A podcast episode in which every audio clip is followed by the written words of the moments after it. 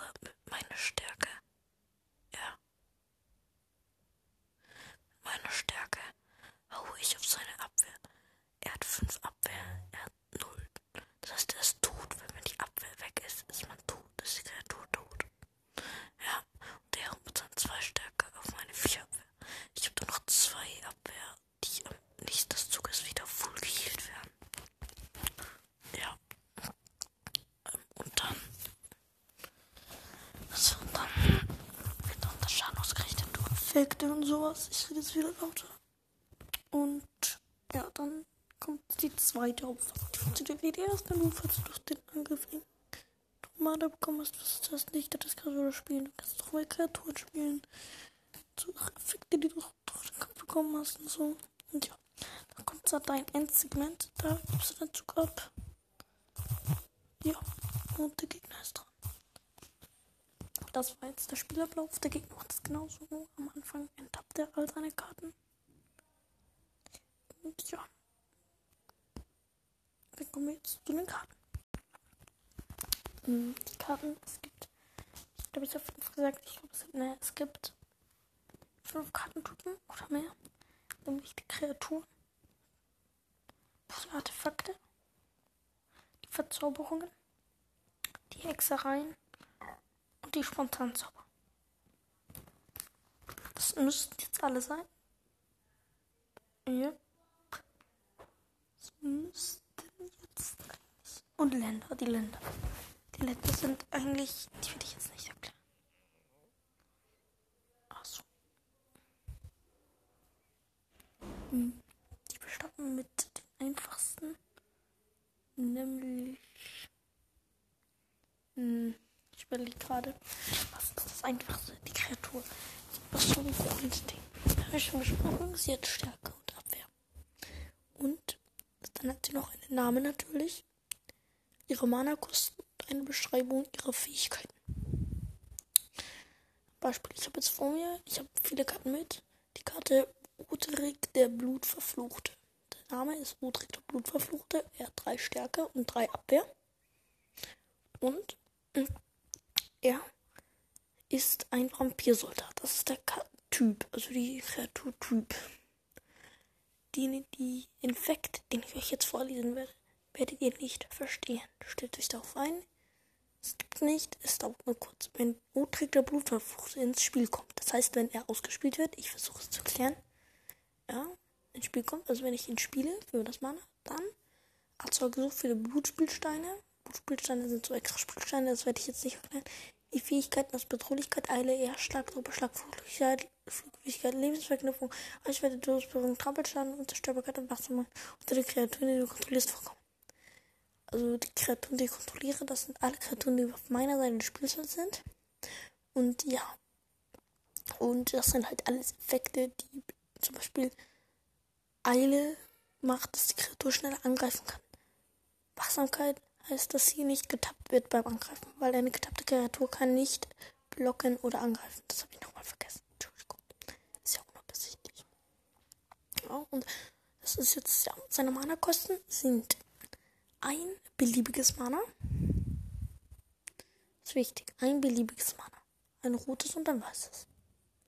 Das heißt, das ist eine rot-weiße Kreatur, nennt man das in Magic. Eine rot-weiße Kreatur, die ich für drei Mana ausspielen kann. Also stellt euch vor, ich beginne ein Spiel. Ich habe meine Karten auf der Hand. Ja. Und das ist jetzt wirklich nur das Gröbste. Und ich tappe und ich spiele ein Mana aus. Ich zog wieder und so weiter. Ich habe dann drei Mana, ein rotes, ein weißes und noch ein rotes, sagen wir. Ich tappe ein rotes für das beliebige. Das kann jede Art von Mana sein. Ein rotes für das rote. Das darf nur ein rotes sein.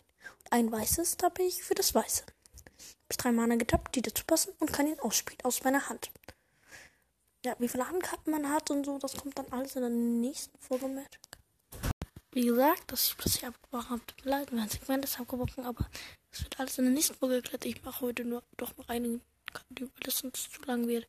freut euch auf die nächste Folge Magic und ich werde vielleicht bald noch ein Spiel erklären. Wenn euch das Spiel gefällt, gönnt euch in der Die gibt es auf Amazon. Bestimmt in eurer Nähe gibt es irgendeinen Spieleladen. Magic ist das bekannteste Kartenspiel der Welt. Das heißt, ich denke, mehr Fantasy-Kartenspiel, tut mir leid. Ich denke, ihr werdet es bei eurem Spielekäufer des Vertrauens, also mir, nein, empfinden. Ein Tipp, holt euch zuerst ein Einsteigerdeck. Die sind zwar ein bisschen teurer, aber viel besser zum Lernen von Magic. Da ist auch eine Anleitung beigelegt.